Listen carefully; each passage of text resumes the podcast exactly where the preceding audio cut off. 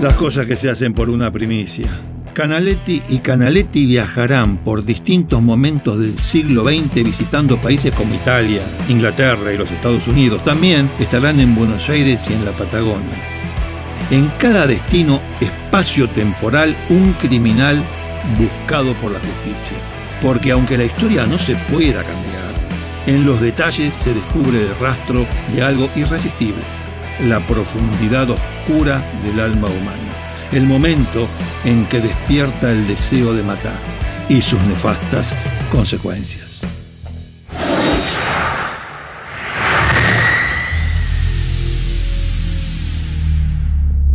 Llegamos, 22 de junio de 1983, 7 de la tarde, hora italiana, Roma. Ciudad del Vaticano. Bueno, Vaticano, perdón. ¿Pero qué hacemos adentro de un garage? Quizás el sistema analizó que con la cantidad de gente que circula por estas calles, no era seguro que la máquina se materializara a pleno sol. Parece ser una cochera. Arranca entonces, arranca. Salgamos de acá porque no tenemos mucho tiempo. Por suerte estábamos en el primer piso nomás. Va a haber alguien en la entrada, tocarle bocina como si lo conociéramos.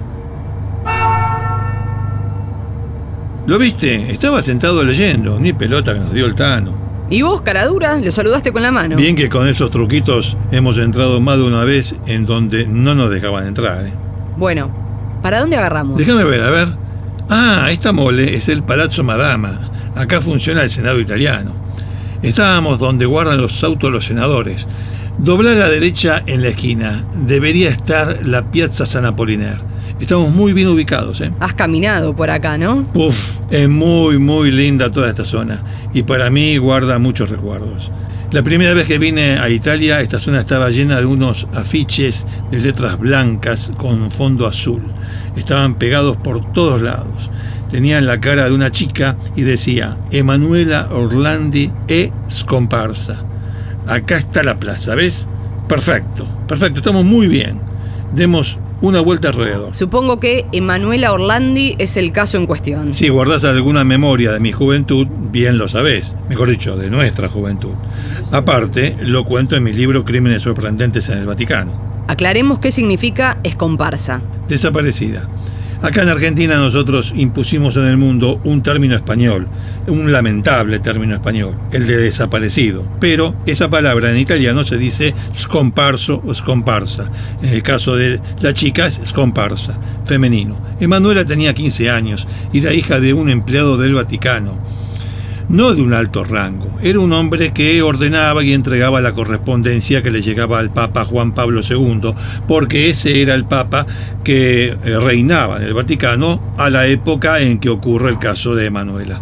Una familia muy normal, la de Emanuela. Cinco hijos. Emanuela era la penúltima.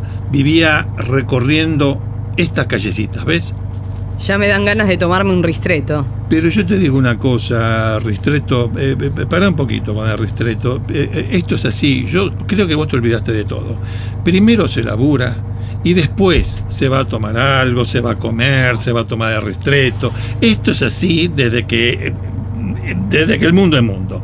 Primero laburamos y después tomamos ristreto. Lo que pasa es que vos venís de futuro, ahora estás con una apariencia de mujer y primero vamos a laburar.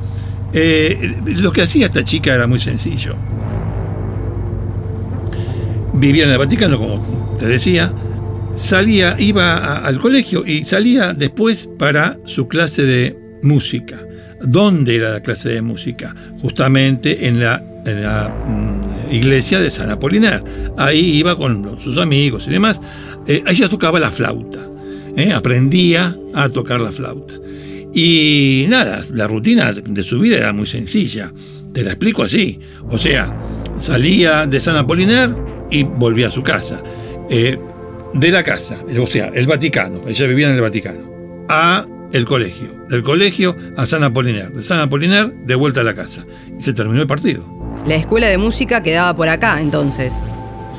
Bueno, entonces quedó claro. En aquella manzana, cuando encuentres una que sea mano, te metes. Entonces Emanuela desapareció. ¿La secuestraron o se fue? Y no se sabe.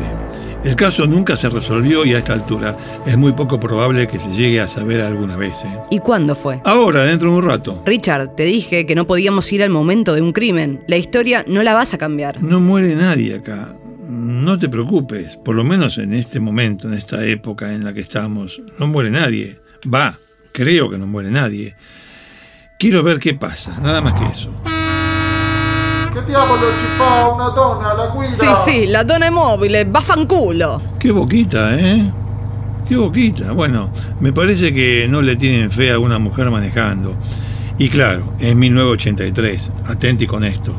No están deconstruidos. No te rías, tengo más experiencia que vos, como 30 años más manejando. Métete por acá y damos la vuelta a la manzana, dale. Encima el tipo venía con un BMW, haciéndose el banana. ¿Un BMW? Qué boludo, no me fijé. ¿Es importante eso? Mirá lo que puse en el libro. El sospechoso conducía un automóvil último modelo marca BMW color verde metalizado, cerca de Palazzo Madama, a eso de las 3 de la tarde. No sé si eso era verde metalizado realmente. ¿Lo viste al conductor? Era un tano rompeolas. Tenés que avisarme antes que nos vamos a cruzar un sospechoso. A ver si cuando damos la vuelta lo vemos de nuevo. La cosa es así. Hay testimonios que dicen que la vieron con un hombre en un BMW.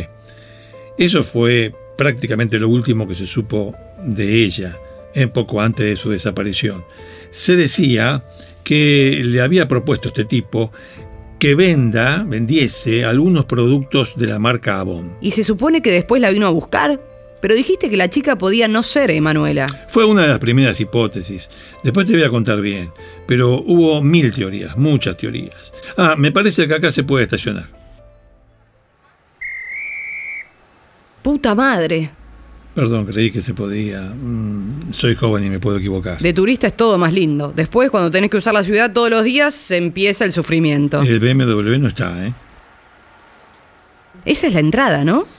Sí, ahí empiezan a salir. Llegamos tarde. ¿Pero no iban a salir ahora? No, Emanuela pidió salir 10 minutos antes.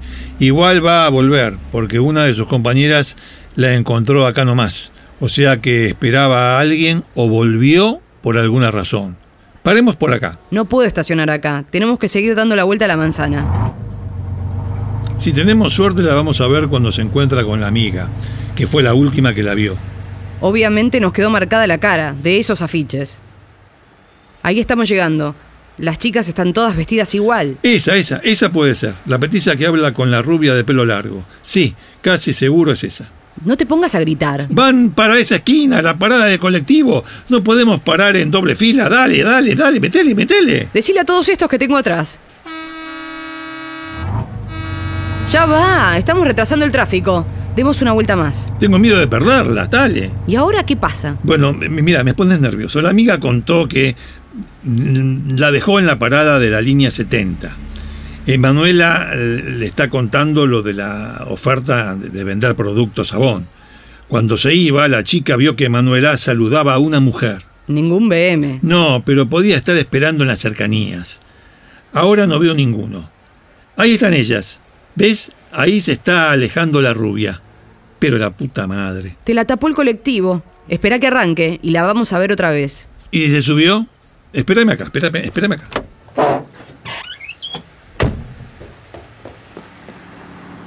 No hay nadie, no te puedo creer. Y la cara de loco que tiene Richard. Siempre fuimos así. Fíjate del otro lado. Si antes estaba obsesionado, por cosas como estas me entregué a la fluidez. No se puede vivir así a las corridas. Después te da un bobazo por cualquier cosa. ¿No la viste? No, no, no. No estaba arriba del colectivo, ¿no? De acá no se veía. El sol se reflejaba justo en las ventanillas. Ni siquiera sé si había gente parada. Sigamos al colectivo.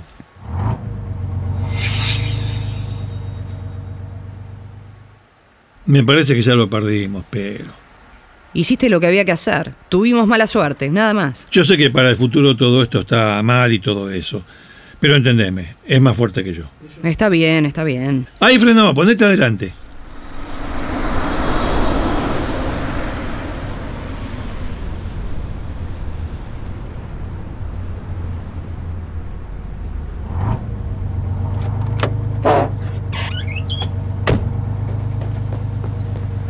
¿Cómo le digo que todo esto que está haciendo es inútil?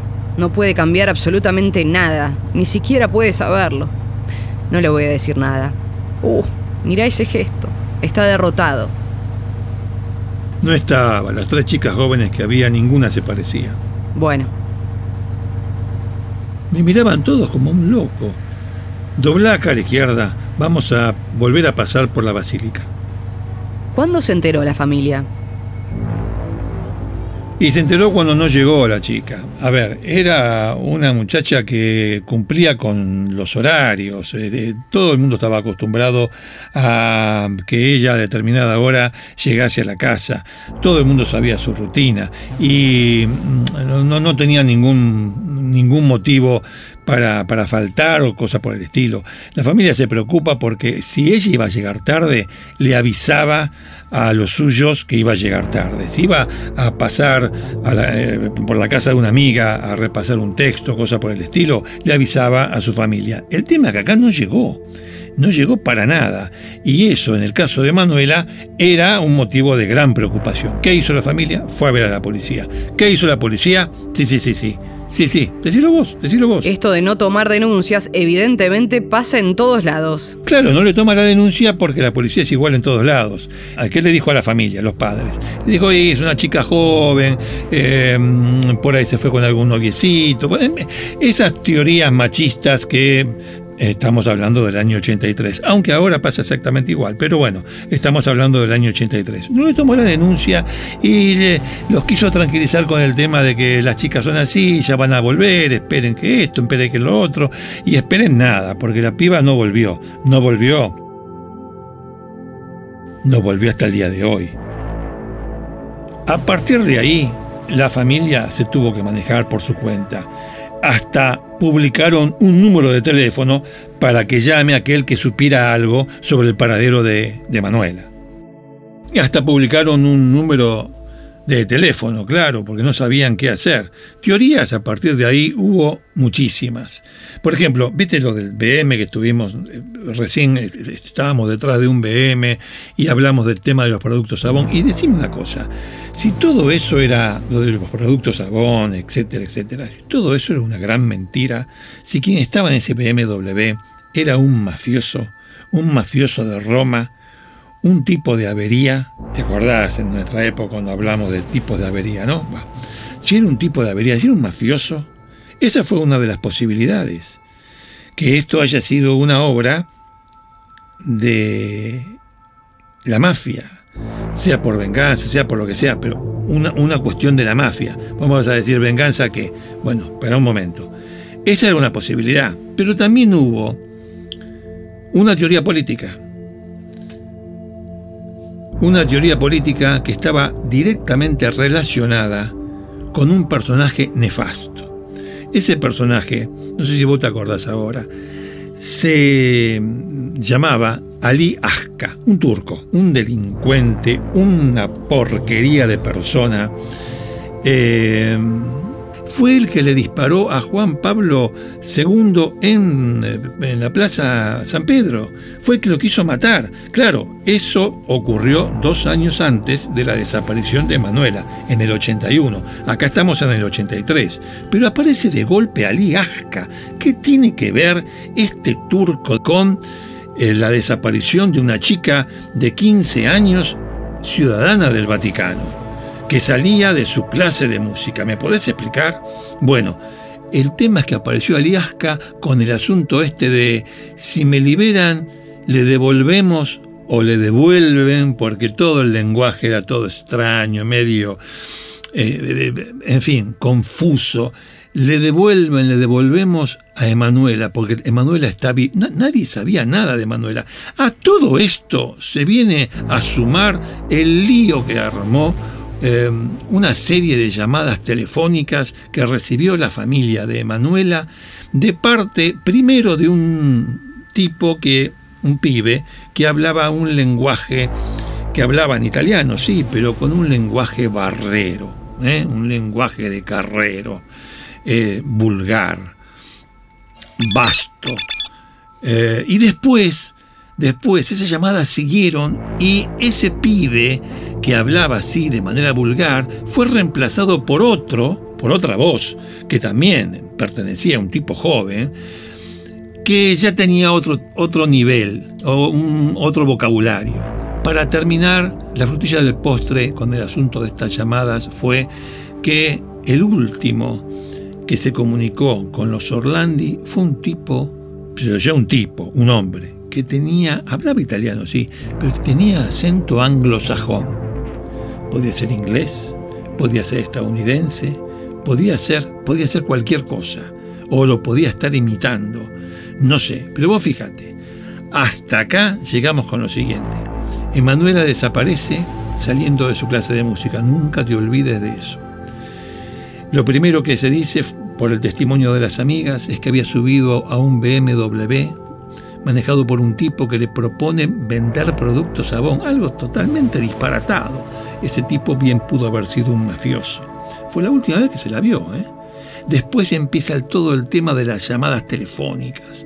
Llamadas telefónicas, primero con un pibe que habla vulgarmente, después con otro que habla de manera normal, por decirlo de alguna forma, hasta terminar con un tercero con acento anglosajón. Y para colmo se agrega lo de Aliasca, este turco, yo te insisto, este turco atorrante que dos años antes quiso matar al Papa Juan Pablo II y que ahora se aparece acá en, este, en este asunto, en esta desaparición, diciendo, si me largan a mí, le devolvemos a la piba. Pero, es decir, más misterio, más confusión. Un típico caso a la italiana.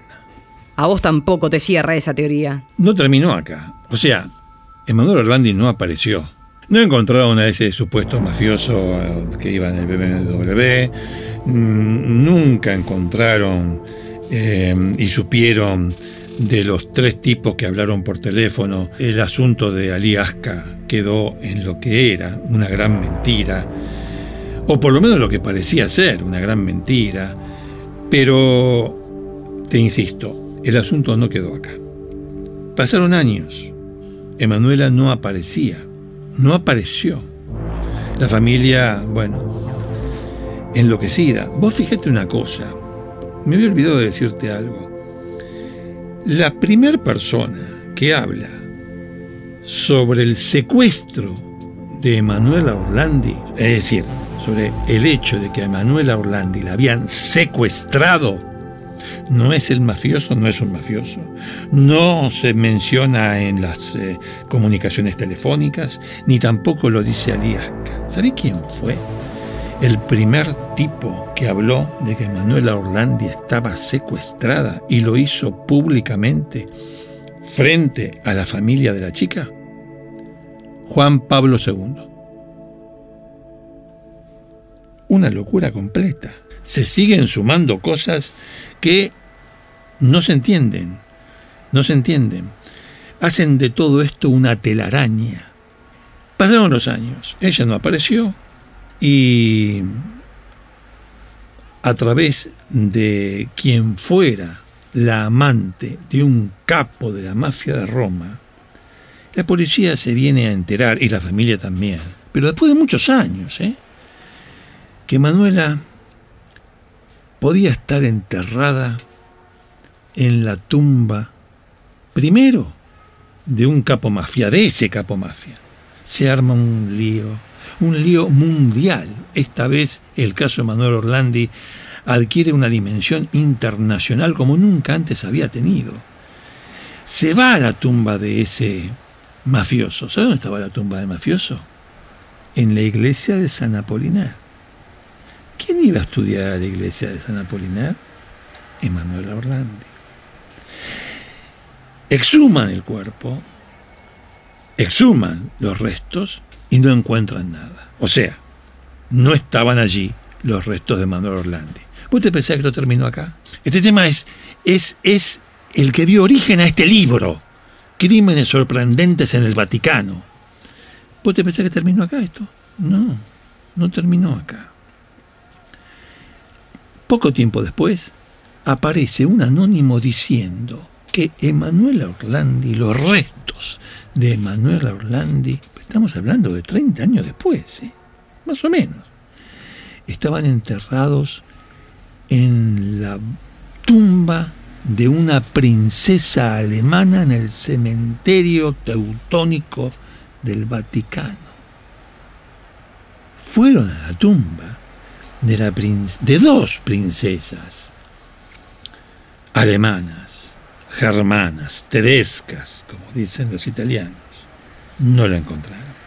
No solamente no encontraron restos de Manuel Orlandi, tampoco encontraron restos de las princesas alemanas. Bueno, ahora sí, ¿querés un ristretto? ¿Cuántos casos policiales quedan en la nada? Bueno, muy bien, escúchame, nosotros, este, yo pensé que con la máquina del tiempo teníamos todo el tiempo del mundo, pero no tenemos todo el tiempo del mundo. Entonces, eh, se hace que tú ya estás temblando por el caso de Manuel Orlandi, pero tenemos que ir al último tema, a la última historia. Para el último caso, te voy a pedir que tenga una conclusión y que pase algo de verdad. ¿Oíste hablar alguna vez de los Bonnie and Clyde argentinos? No.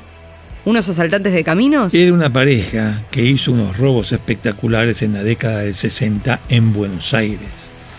El final fue espectacular también.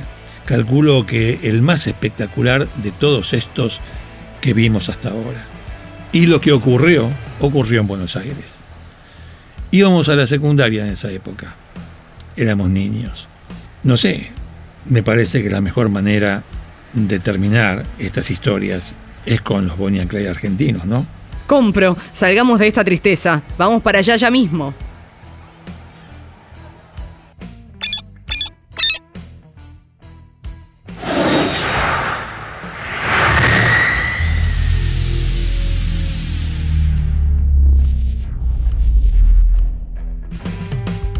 Un asesino a mi lado es una idea original de Penguin Random House Grupo Editorial.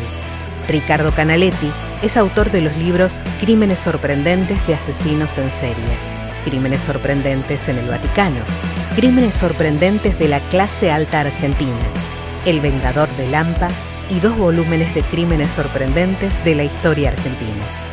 Más info en penguinlibros.com.